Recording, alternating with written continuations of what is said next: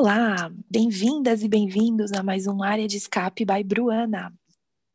Eu sou a Bru. E eu sou a Ana. Hoje uh, a gente vai falar sobre os rookies, que são os novos pilotos que vão correr no grid uh, de Fórmula 1 do ano que vem, de, desse ano. Acho que eu ainda tô em 2020, Bru. Ah, 2020 não valeu, né? Então eu super entendo não. que você já tá pulando. então, a gente vai falar sobre os novos pilotos do grid de 2021, que é esse ano aqui. E a Bru vai começar a falar do primeiro.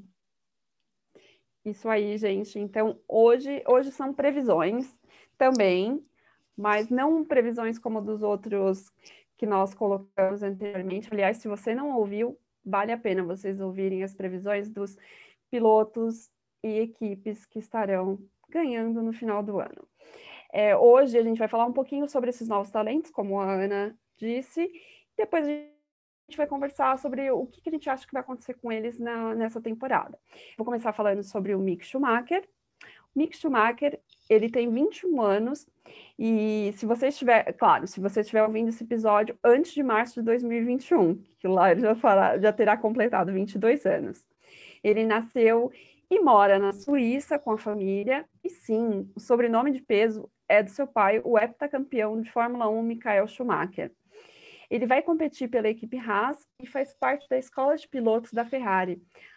A Haas pegou emprestado da Ferrari um Mickey. Então, sim, essa amizade bonita e sincera já está dando frutos para a Haas, assim esperamos. E assim, eu acho que a equipe também espera.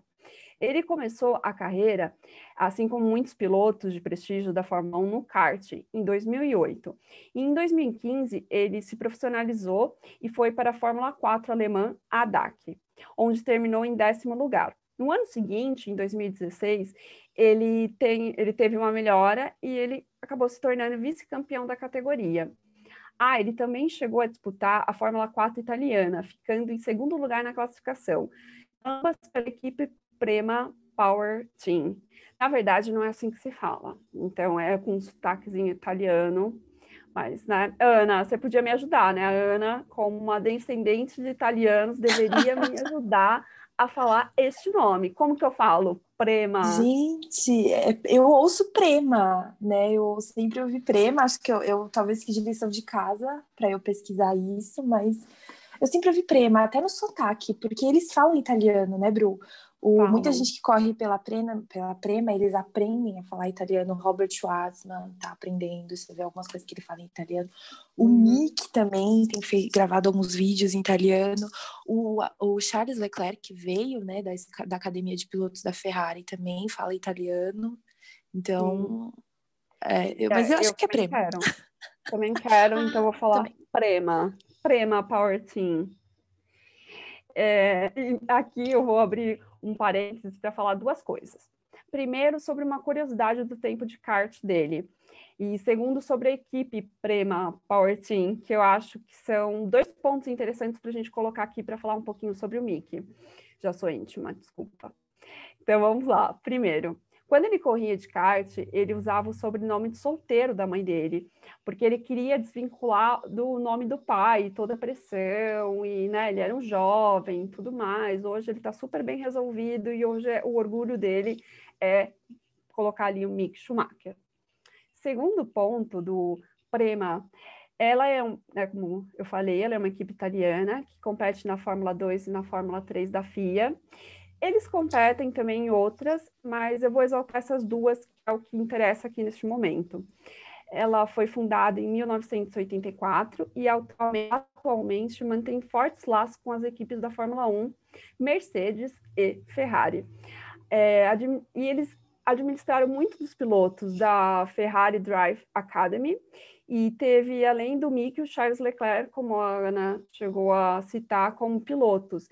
O Leclerc, inclusive, venceu o campeonato de Fórmula 2 em 2017 com eles. Então, é uma equipe de peso. E, e aí... não só isso, né, Bru? O irmão dele também está correndo na Fórmula 3 do Charles Leclerc pela Prema.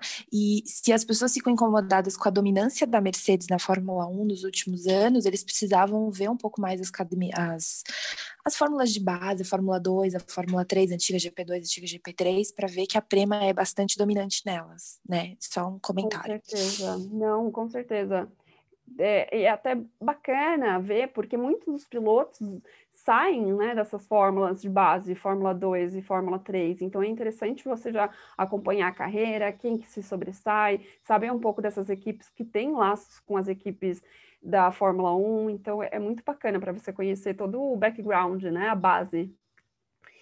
É, voltando ao currículo do Mickey, ele venceu também um campeonato europeu de Fórmula 3 em 2018, e no ano seguinte, em 2019, ele foi para a Fórmula 2, o qual se consagrou campeão da categoria no ano passado, em 2020, e que fez vir para a Fórmula 1, já que eles não poderiam, já que eles não, ele não poderia é, correr novamente pela, pela Fórmula 2, porque o regulamento não permite que um campeão corra novamente. Então, a Ferrari achou que era momento dele ser usado, aproveitou essa amizade bonita e sincera com a Haas e o colocou lá. É, é isso. Agora eu vou abrir para as nossas apostas de como será o desempenho do o Mick na Fórmula 1. Eu vou deixar com a Ana essa batata quente. Ana, pode começar. Primeiro, Bru, eu queria chamar a atenção para o fato de você ter mencionado que ele corria com o sobrenome de solteiro da mãe. E mostra, né, todo o trabalho que tiveram em torno desse menino psicológico, físico, uh, para ele se dilap ser dilapidado, né? Ele acabou mostrando que ele agora vem com uma equipe de marketing muito forte em volta dele, por causa do nome, por todo o mistério que tem em volta do pai dele, e também mostra que ele agora está forte e seguro para assumir esse papel que é o sobrenome dele de volta na, na Fórmula 1, né, que foi extremamente emblemático e marcante. Isso é uma coisa interessante para chamar a atenção, porque vai estar todo mundo de olho nele. É uma coisa inevitável, o que é bacana é no ponto da publicidade, não é? Sim. Porque todo mundo olhando, os jornalistas, e também é, pode ser que venham é, patrocinadores pelo sobrenome e pelo desempenho claro dele, mas já ficam ali de olho, não é? Sim, com certeza. Isso vai ser muito bom para a Haas e para a Ferrari, né? Porque o nome dele está atrelado à Ferrari. Se você pensa em Schumacher, você pensa na Ferrari, querendo ou não, é uma associação muito comum e, e natural. Então, eu acho que vai ser um piloto muito interessante da gente ver, até porque ele ganhou a Fórmula 2, ou seja, normalmente quem ganha a Fórmula 2 se destaca. Veja o Charles Leclerc, a gente pode também falar do George Russell, que ganhou também em 2018, logo depois do Charles Leclerc. Então, Uh, são pessoas para a gente ficar de olho. Eu acho que ele vai ter um. Assim, o carro da Haas a gente já falou antes, e é importante falar de novo.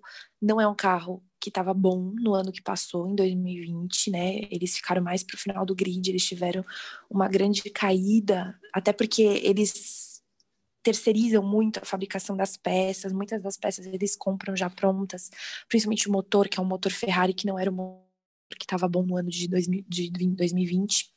Então, esse é um problema que a gente vai ter que ver como esse motor vai estar. Tá, se eles desenvolveram muito, se desenvolveram pouco, e mais do que isso, a questão aerodinâmica do carro, se eles vão melhorar isso ou não. Até porque a Haas vai começar a trabalhar mais com a Ferrari por questão do, do corte do corte do teto orçamentário, né? Porque vai ter um corte nos orçamentos das equipes de Fórmula 1.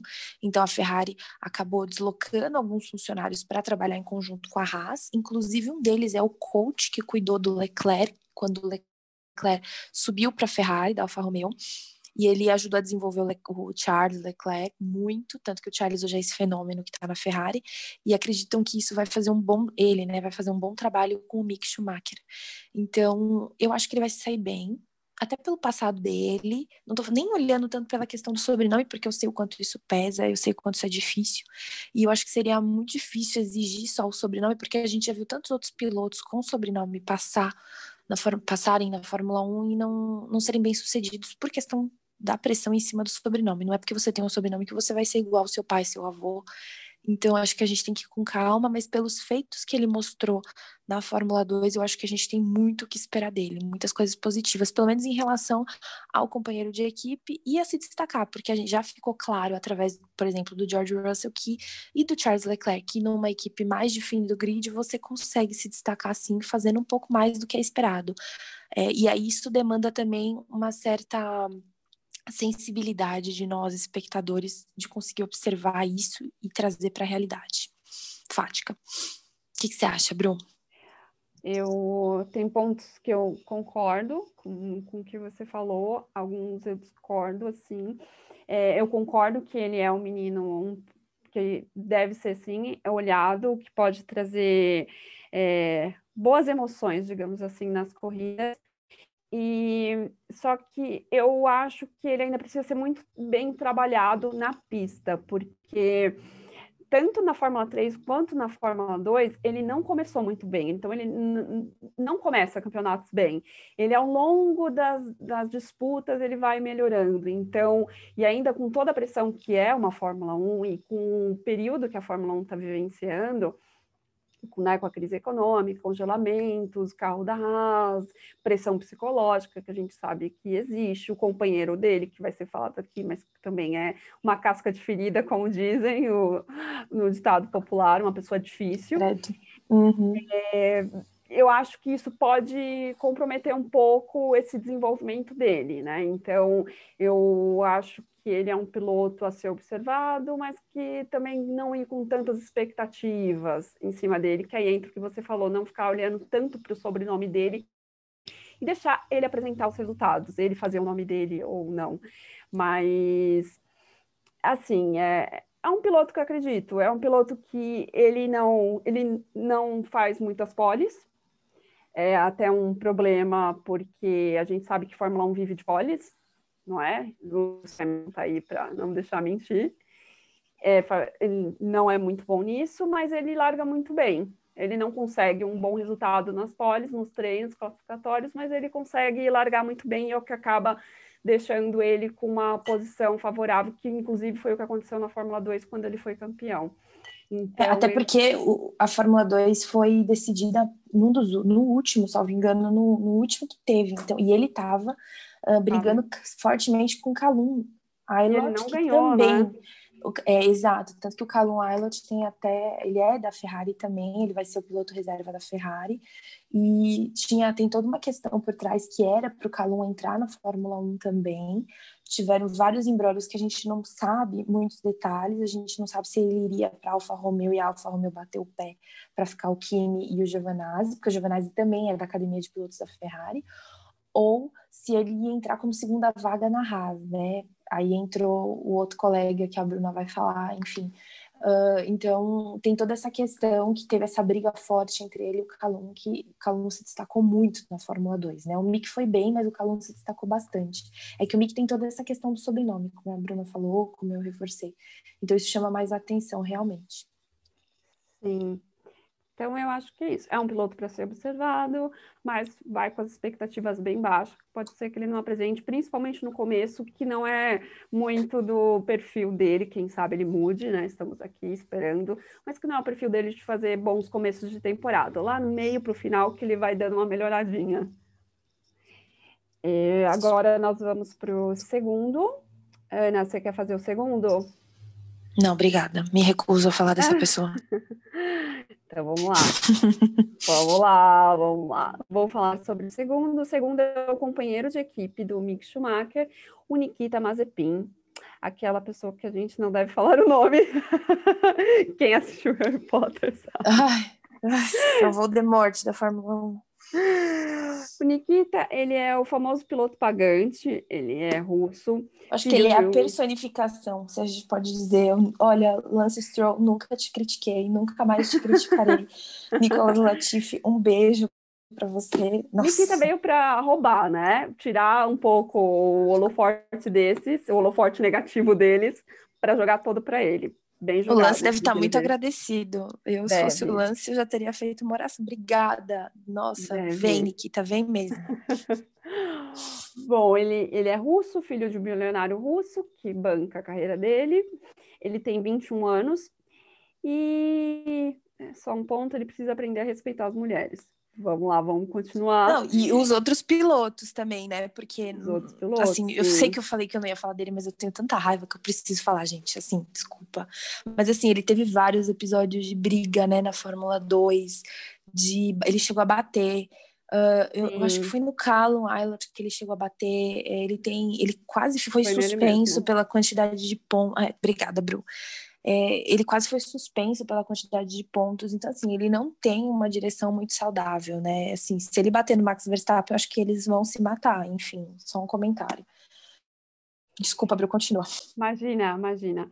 Então, ele vai correr, né? Como eu falei, ele é o colega de equipe do Mickey, ele vai correr pela Haas. Ele iniciou a carreira dele na MRF Challenge em 2014, correndo pela Toyota Racing Series. É, não teve nenhum resultado expressivo. Depois ele foi vice-campeão da GP3, antiga, né? GP3 em 2018. E em 2019 foi para a Fórmula 2 pela equipe Art Grand Prix. Fez até que uma boa temporada, chegando até a brigar pelo título. É, em 2020 ele trocou de equipe, indo para a estreante High Tech Grand Prix. Ele já foi piloto de desenvolvimento da antiga Force India em 2018, então ele já tem uma experiência com carros de Fórmula 1 e com todo o círculo da Fórmula 1.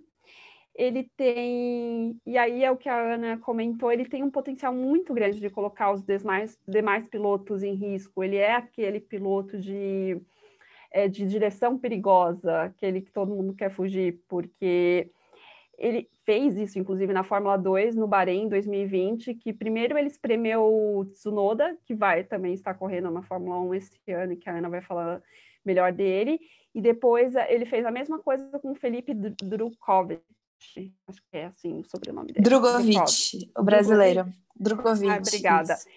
Eu, então, em 2019, numa largada da Fórmula 2 na Rússia, ele provocou um acidente que chegou até levar um dos pilotos para o hospital, que foi o Matsu, Matsushita. É, então, ele tem esse tipo de direção perigosa, ele já tem esse histórico, e assim, eu espero que ele mude, né? É, junto com o fato que ocorreu em 9 de dezembro de 2020, que foi o assédio, que ele ainda chegou a postar no Instagram e retirou quando as pessoas começaram a criticar, e aí depois ele veio no Twitter pedir desculpa, aquele é, modus operandi, enfim. Genérico, é, e apagou também depois no, no Instagram. Apagou. E tem também o que a Ana chegou a comentar, que foi o soco na cara do piloto Calum, porque o atrapalhou em um treino na época da Fórmula 3. Em um treino. E aí a pergunta que fica para mim é se este é o nível de um piloto de Fórmula 1. Se é esse tipo de comportamento que é aceitável para um piloto de Fórmula 1, para uma, para uma, para uma equipe como a Haas, como um esporte, como o automobilismo, como Fórmula 1, que é visto por milhares de pessoas no mundo inteiro. E então eu fico, eu fico tensa. Tô tensa até falando desse moço, gente. Ainda meio... mais com. Uh, uh, uh a... Ainda mais com a, né, o slogan que a Fórmula 1 tava no ano de 2020, né? We race as one, a gente corre como um. E, e aí você vê um tipo de pessoa dessa entrando, uh, a, a Fórmula 1 não, né, especificamente eles falaram, ah, a Haas vai resolver a situação, vai falar. Assim, por coisas menores, eles acabaram implicando com o Hamilton. Então, assim, eu acho isso muito, muito errado, eu acho isso um absurdo sem fim. A Haas falou que ia resolver internamente. Resolver o quê? Recebendo dinheiro, só se for, porque assim, é, nada mais foi falado sobre o assunto, é, é, bem frustrante. E aí tem até uma outra coisa, Bru, que eu queria acrescentar, se você me permite. O Pode pai dele, né?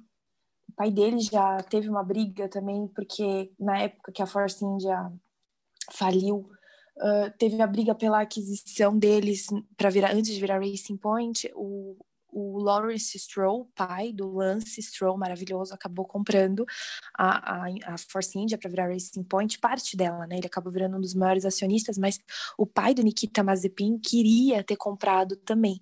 E aí teve até um processo rolando na Inglaterra sobre essa questão e ele acabou perdendo, saiu recentemente a decisão e porque ele falou que não teve a preferência que deveria para ter comprado e tal, mas ele acabou perdendo. Mas assim, já era para ele estar tá correndo esse ano já, fazendo absurdos por aí, se fosse levar isso em consideração. Então, é, eles, eles são. Eu não sei, eu, eu fico pessoalmente chateada e ofendida com a Fórmula 1 porque eles não levaram essa situação a sério.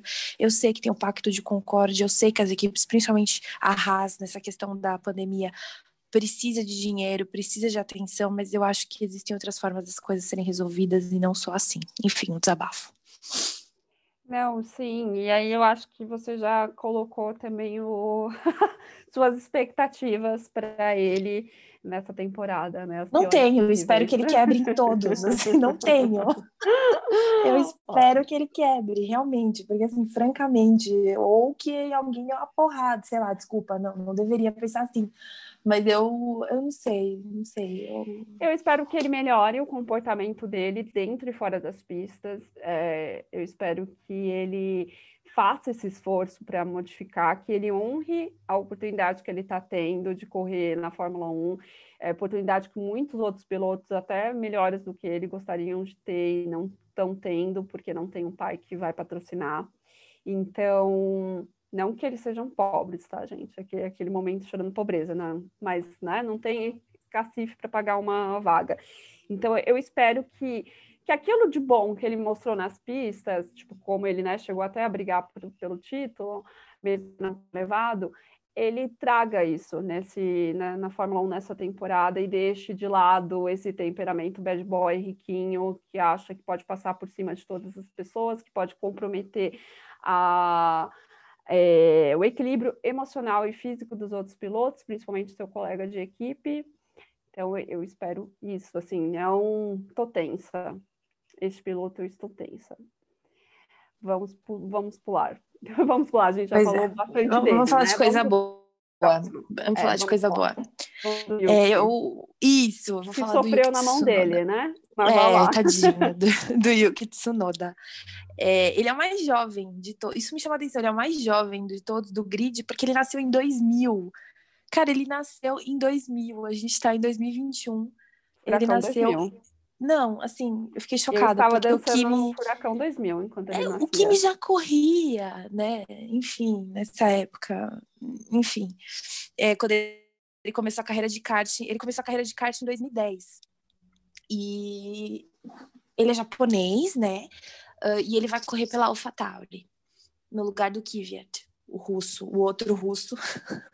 e aí o, ele fez parte da academia de pilotos da Red Bull e já faz um tempo, mas o que gira em torno dele é que foi muito especulado que a sua contratação estaria diretamente relacionada à Honda, a questão dos motores da Honda com a Red Bull.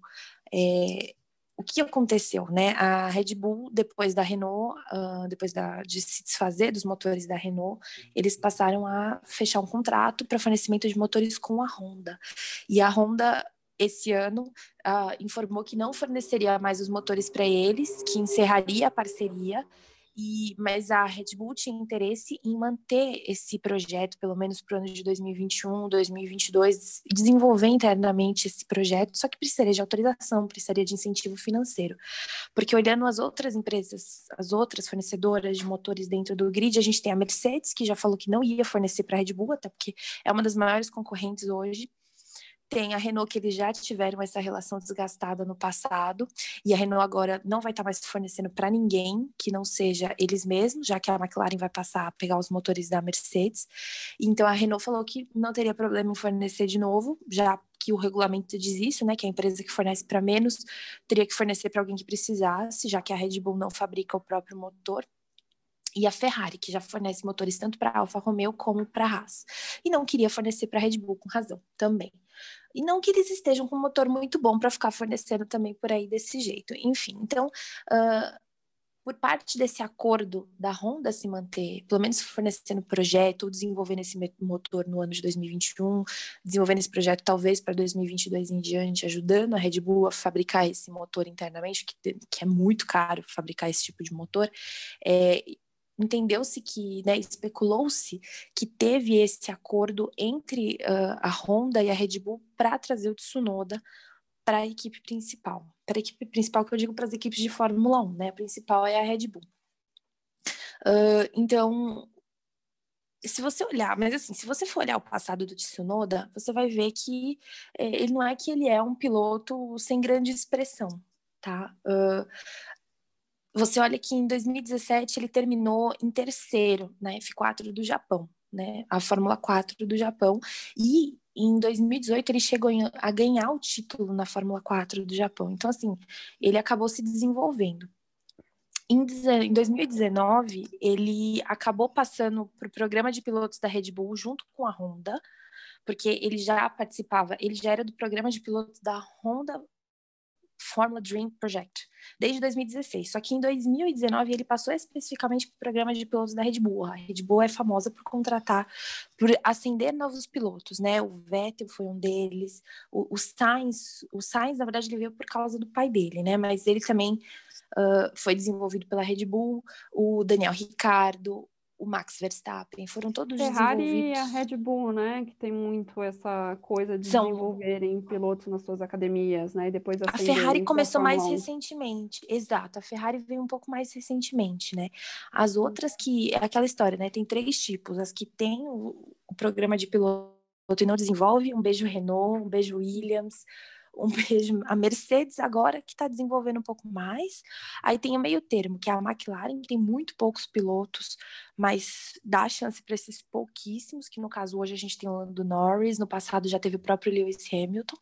Uhum. E, e, tem a uhum. Mercedes. A Mercedes também pega poucos, só que a Mercedes é mais difícil para subir. A gente tem como exemplo o Ocon, que se desligou da cadeira da, da ele foi desenvolvido, cresceu, ficou um tempo com a Mercedes pela Force India. Uh, só que quando ele foi para a Renault, ele acabou se desligando, porque a Mercedes está com a mesma, né, a mesma grade de pilotos desde que contratou o Valtteri em 2017, o Bottas em 2017, e está com o Hamilton desde que ele começou a ganhar os campeonatos uh, lá atrás, exceto o primeiro que foi pela McLaren. Então, o desenvolvimento da cadeia de, de, pilotos da Mercedes é um pouco mais complexo. Veja o George Russell, que está preso hoje na Williams. A lenta, né? lenta. É muito lento. é, é, porque assim, e tá aquele entrave. O George vai, o George não vai, mas o George teve uma oportunidade, mas só porque o Lewis ficou doente. Então, assim, é uma questão bem delicada essa academia de pilotos. A da Renault não anda, simplesmente não anda. A Renault preferiu trazer o Alonso do que subir um, um piloto da própria academia. Então, assim, é bem complexo. É, isso aqui, eu acho que é, mais, é sorte, é um monte de coisa. Então, assim, se você for levar em consideração, a Red Bull tem essa fama de moer pilotos, mas ela também é a que mais traz pessoas para o grid. Né? Você tem, hoje no grid você tem o Vettel, você tem o Ricardo que subiu por eles, você tem o Sainz que subiu também, mais pelo pai dele, mas subiu. Uhum. Uh, então, assim, você tem todo todo um histórico que, de pessoas que subiram por causa da academia da, da Red Bull do que em relação às outras, né? Mas enfim, o Tsunoda acabou passando o programa de pilotos da Red Bull, sendo desenvolvido por lá, que foi quando ele correu na Fórmula 3, uh, usando o nome da Honda e da Red Bull, e aí que foi quando começou a parceria né, da Honda e da Red Bull, que isso foi em 2019. Nesse campeonato da, da Fórmula 3, ele terminou em nono, mas conseguiu ir para a Fórmula 2. Aí na Fórmula 2, que foi o ano dele como rookie, é, ele foi melhor, ele terminou o campeonato em terceiro, uh, o que foi, é considerado um excelente resultado para um estreante, lembrando que ele era um estreante na Fórmula 2 em 2020. Algumas pessoas acabam ficando dois anos antes de ganhar, três anos. Veja o Robert Schwartzman. Ele recebeu o prêmio né, de melhor estreante do ano na Fórmula 2 Sim, também. isso, o Rookie of the Year, exatamente. E, e se você for ver, é, por exemplo, o Robert Schwartzman, ele vai ter mais um ano para correr na ele é da academia de pilotos da Ferrari, ele vai correr mais um ano e dizem que é o piloto que a Ferrari vai investir esse ano, né? Então, uh, a Fórmula 2 normalmente você corre mais de um ano, tem gente que está muito mais tempo correndo. O, o Nikita é, ficou vale lá... lembrar que quem não ganha, se você é campeão, você não pode correr novamente. É, isso. E até o quinto lugar, você ganha o direito de ganhar a superlicença, que você só pode correr na Fórmula 1 se você tiver a superlicença. Exato. Então, exato, isso deu uma boa peneirada em quem consegue correr na Fórmula 1. Você coloca muito menos pessoas em riscos, porque você vê que a pessoa, pelo menos, foi um pouco bem nas categorias de base, né? Isso é um dos pontos interessantes de ser destacado. Por exemplo, a gente tem o Ryan Nissan, que é um piloto que que ele acabou correndo, uh, que era para ele estar na Williams, mas como ele não tinha superlicença, ele não conseguiu correr na Williams, e aí a Williams pegou o George Russell. Então, é importante destacar essas questões, como isso é importante. Mas voltando ao Yuki Tsunoda em 2020 na Fórmula 2, é, ele, por que, que ele foi considerado Rookie of the Year? Por que, que ele foi um bom resultado, terminou em terceiro. Ele ganhou três corridas, teve três segundos lugares e um terceiro lugar. Então, isso é todo o desempenho que ele teve na, na Fórmula 1, uh, ele, todo esse tempo que ele teve na Fórmula 1 foi considerado consistente. Então, todos os resultados que ele trouxe foram consistentes e, e foram muito bons para ele. Então, logo em seguida, quando ele ficou em terceiro lugar, que ele foi promovido ao AlphaTauri, que a superlicença dele foi garantida, é, isso mostrou que ele tinha condição de continuar e além disso foi especulado que na época estava com a vaga de segundo lugar aberta para o companheiro de equipe do Max Verstappen que ele já fosse promovido direto para Red Bull. Só que o histórico deles não é favorável, a gente sabe. Então eles acabaram decidindo por manter ele na AlphaTauri uh, fez testes após a temporada, foi muito elogiado pelo, Franto, pelo Franz, que é o chefe de equipe da AlphaTauri, e além disso, o chefe de equipe da, da o chefe da equipe que ele correu na Fórmula 2, que é a Carlin, é, ele afirmou que talvez ele, que talvez o, o Yogi Tsunoda seja um pouco como Max Verstappen e que ele entende de carro e tem um talento natural. Então, isso são questões que chamaram a atenção, que mostra o quanto o hype dele tá alto, quanto a expectativa tá alta para ele correr esse ano na, na Fórmula 1. Então eu acho que vai ser bem interessante ver ele com o Gasly. Uh, eu quero então, saber sua opinião, Bruno. Suas impressões. É, então. eu, eu quero saber a sua opinião, Bruno. Exato. ok. Ah, eu acho que ele, ele tem muito a se desenvolver, assim como os outros estreantes, né? Afinal, estreante, você tem que sentir como que é sentar num carro de Fórmula 1 e aguentar toda a pressão da equipe e de todo mundo que faz parte. Mas eu também acredito que ele vai ter bons resultados, os bons resultados é que ele consiga pelo menos marcar alguns pontinhos ali. É... Eu acho que ele tem uma direção melhor do que a do, do Mazepin. Acho é... que não é muito é. difícil, né? Espero que o Latifi bata ele, né? Latifi, vamos lá, Latifi, por favor. Eu acredito que ele, por tudo que ele mostrou nas outras categorias, ele vem com o sangue nos olhos para mostrar serviço, para continuar correndo pela Fórmula 1. Não só esse ano, mas no próximo. Então, assim, eu tenho boas expectativas. Eu acho que ele vai ser o estreante de ouro, assim, sabe? Que ele vai se dar bem tanto quanto ele se deu bem no, na Fórmula 2, que foi a melhor, na minha opinião, foi quando ele dirigiu melhor. Então eu tô com boas esperanças assim, uhum. em relação a ele. É, tem, tem gente apostando que ele vai bater o Gasly. Eu, eu pessoalmente não acredito nisso agora no primeiro ano, mas eu acho que vai ser bem interessante de ver. É, eu ouvi também isso, eu também não acredito que ele vai chegar a bater o Gasly, né? O Gasly é, é aquele gato escaldado, né? Então ele uhum. já teve as experiências ruins e as experiências boas dele na Fórmula 1. Ele aprendeu muito, tanto como piloto como pessoa também, a passar por essas adversidades que um esporte de alta performance exige, que é a parte emocional também, não só apenas a física.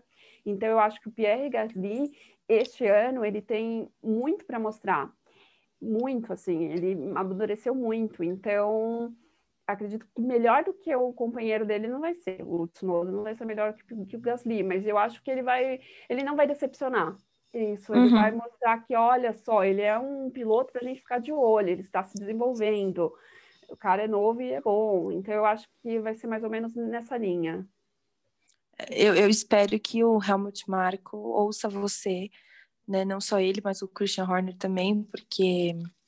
Uh, não tirei espero... ele no meio, né? É, não só isso, né? Porque eu não acho que o Pérez vai ser ruim para ser rebaixado no meio, mas uh, não, não já levantar o menino em 2022, porque claramente ele precisa crescer e se desenvolver, e você já ficou claro que fazer isso tão rapidamente é um erro. Então, eu espero que eles não cometam o mesmo erro mais de uma vez, né? No caso, ou repitam esse erro com o menino. Que tá indo, aparentemente, tem tudo para ir bem na AlphaTauri. É isso. Sim, sim, eu também acho que, que eles têm que segurar mais um pouquinho, né? Eu acho que eles são muito afobados. Tipo, nossa, não apresentou acho. resultado em três corridas, vamos tirar. Eu acho que eles Não, têm e não só isso. na emoção.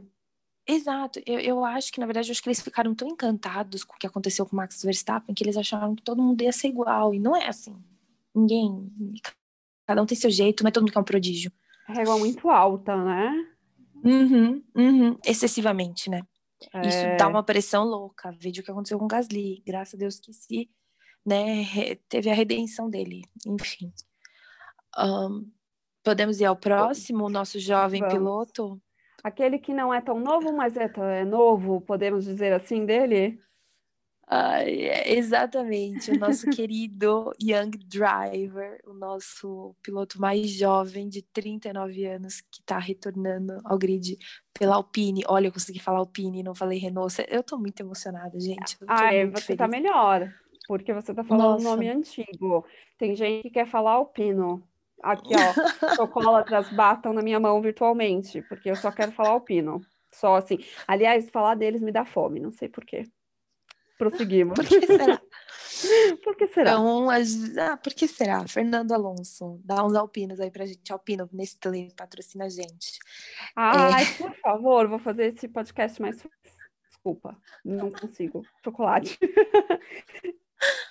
Então, Fernando Alonso, para quem não acompanhou a Fórmula 1 quando ele corria, porque tem muita gente nova, tem muita gente que veio com Drive to Survive, isso é muito legal, é muito interessante. A gente vai fazer uns comentários sobre ele, um pequeno resumo, porque Fernando Alonso já tem muita história com a Fórmula 1, idas e vindas. ah, então, acho que é importante falar um pouco dele, dessa volta repentina. Repentina? Eu acho que repentina dele. Ah, porque ele não é propriamente um rookie, né? Mas a piada foi muito boa e dominou não só os internautas, os fãs, mas os próprios pilotos faz- fizeram muitas pilada- piadas sobre a idade dele, então acho que a gente não pode perder essa piada. Mas o Alonso, ele é bicampeão de Fórmula 1. Ele conquistou seus títulos, os dois títulos em 2005 e 2006 pela Renault, uma equipe que agora ele volta, que é a Alpine. E ele foi vice-campeão em 2010, 2012 e 2013. Uh, a, a carreira dele começou na Minardi, que era uma equipe pequena que hoje a gente pode considerar de qualidade no grid semelhante à da Williams hoje. E muito. Oi, você ia falar alguma coisa, Bruno? Não, eu ia falar Ah, tá. quantos anos tem a criança? Quantos anos o Ele Alonso tem? 39. 39. Aí, Kimi, Kimi fazendo escola. Pode continuar. Kimi, fa- exato, Kimi, pobre Kimi. É, e ele ficou muito famoso por ter um desempenho fora da curva na Minardi, né? Porque era uma equipe mais de fundo de grid. E recentemente ele até se comparou, nessa época que ele tá para voltar e tal. Fizeram muitas entrevistas com ele, ele tá se preparando. Você vê vários stories dele no Instagram. é, correndo, se recuperando fisicamente, mas ele fez uma comparação a atuação dele com a do George Russell na Williams, né? E aí ele falou que de todos os novos pilotos ele se vê muito no, no George e acha que o George tem um grande futuro pela frente. Uh, ah, depois de passar pela Minardi, ele foi para a McLaren, uh, foi para Renault, correu pela Ferrari, ou seja, ele passou por várias equipes uh, da, do grid e acabou retornando para a McLaren, que foi onde ele correu da última vez na Fórmula 1, que é onde ele anunciou a aposentadoria depois de muitas polêmicas com o time, chegando até a criticar o motor que era da Honda também nesse período e chamando o carro e a, motor da Honda de motor de GP2, né, que é da antiga da o GP2 é o nome antigo da Fórmula 2. E ele foi muito, muito polêmico, ele teve polêmica com Stoffel Van Dorn, que corria junto com ele, é, destroçou o menino, o menino acabou, agora hoje ele corre na Fórmula E, é, é piloto reserva da Mercedes, mas ele corre na Fórmula E. Então, ele não é muito famoso pelas relações que ele tem, pelo temperamento dele, porque ele causa muita intriga por onde ele passa, ele causa muito drama, os chefes de equipe ficam doidos com ele. Então, assim, eu tô bem ansiosa para ver esse retorno dele. Muita gente aposta que ele vai estar com um temperamento melhor, um pouco mais maduro, porque o trato com ele é muito difícil. Uh, então, assim, eu tô, tô querendo ver como vai ser essa relação dele com o Ocon, porque o Ocon é diferente. Uh, espero que o Ocon esteja com a mente muito boa, porque a gente não sabe se o Alonso mudou, se ele melhorou, enfim. Esse tempo que ele ficou fora, o que, que fez com ele.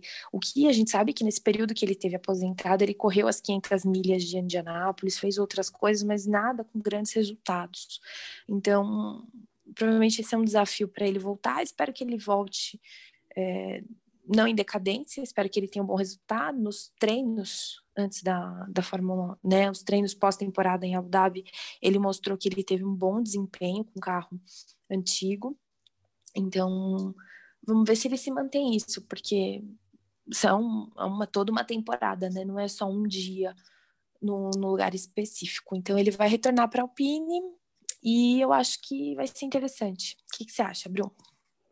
Ah, eu acho que vai ser bacana, vai ser bacana, vai ser bacana pelo que é o Alonso, pela, pelo histórico que ele tem na antiga Renault, agora Alpino, Alpine. Então, ele, afinal, foi bicampeão mundial de Fórmula 1 em 2005 e 2006 pela Renault.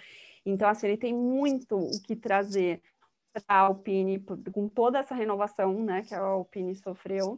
Então, ele tem o que contribuir com a experiência que ele teve na, na equipe anteriormente, com a experiência que ele tem correndo em Fórmula 1. Ele é um homem, e quando eu falo um homem, eu quero dizer ele é maduro hoje em dia, apesar dele ser uma pessoa que tem um temperamento muito forte, que gosta de dar pitacos, que a gente sabe, onde não deveria você viu a, a matéria. Mas você viu ele falando recentemente que ele acha que, assim, o Cyril já não tá mais na Renault, na Alpine, não sei se vocês sabem, saiu breaking news recentemente. Ele não é mais o chefe de equipe, mas ele mesmo falou que o Cyril já não aguentava mais receber a ligação dele de tanto... E assim, a temporada nem começou e ele já tava opinando horrores, entendeu? Então... É, então, é por isso. E, então, pode ser que ele dê uma segurada, ou então a forma como ou não, ele né? é. Mas sobre a forma, vai, vamos ser positivos. A forma como ele opina, não seja aquela coisa de impositiva, como a gente viu que foi na antiga equipe dele. Exato. Então, paga como olha, seria legal a gente fazer isso, o que, que vocês acham? Não, porque o carro ficaria, né? Porque ele tem esse expertise para dar, mas ele tem que ter noção, né? Então, uhum. assim, é, ele ficou esse tempo fora da Fórmula 1, mas não ficou sem fazer nada, ele foi correr é, em provas de endurance e, e que foi muito bem, inclusive. Então, eu, eu acho que ele, que ele tem muito a, a agregar como, como piloto, apesar de algumas pessoas falarem dessa questão da, da, do gênio forte, a questão dele já ser um senhor, né, para o esporte. Mas Alonso é Alonso, e Alonso fez o nome dele na Renault. Eu acho que tem tudo a ver. A repaginada da Renault, apesar dele não ser um novo, é, uma cara nova ali, ele tem tudo para agregar. Eu acho que precisa de pessoas que fizeram parte da história da Renault. É isso que eu quero dizer. Eu enrolei, enrolei, enrolei, mas eu acho que precisa. Porque mesmo quando você faz toda, não, vamos começar do zero, vamos inovar tudo, é legal você ter um ponto, uma pessoa que traga assim, não, mas sabe o que a gente fazia antes e dava certo? Isso, isso, isso. Talvez se a gente fizer hoje, mas dá uma modificada assim. E a gente sabe que o Alonso ele tem isso porque ele tem esse histórico e ele tem isso porque ele gosta de pitacos. Então, acho que é perfeito. Neste momento, eu estou esperando bons resultados dele.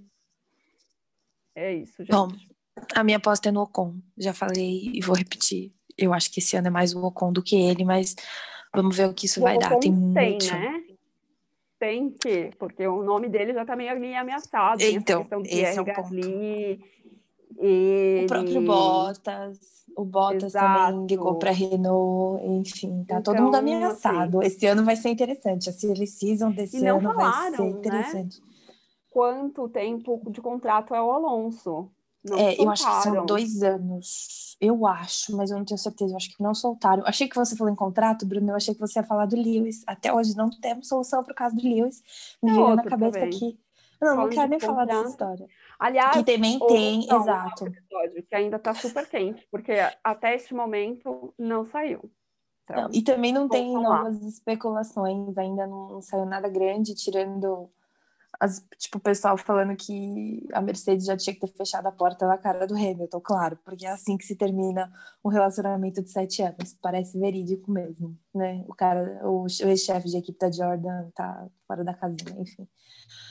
Mas é isso, vamos ver o que o Alonso tem para mostrar. Eu acho que não é pouco, mas eu também acho que ele teve um tempo fora e para ele se adaptar de novo, não sei, eu não estou muito confiante nessa história, mas talvez seja o meu coração pessoal, né, a minha situação, meus pensamentos em relação ao Alonso falando mais alto. Então, vamos ver o que vai dar para eu não ser tão parcial assim.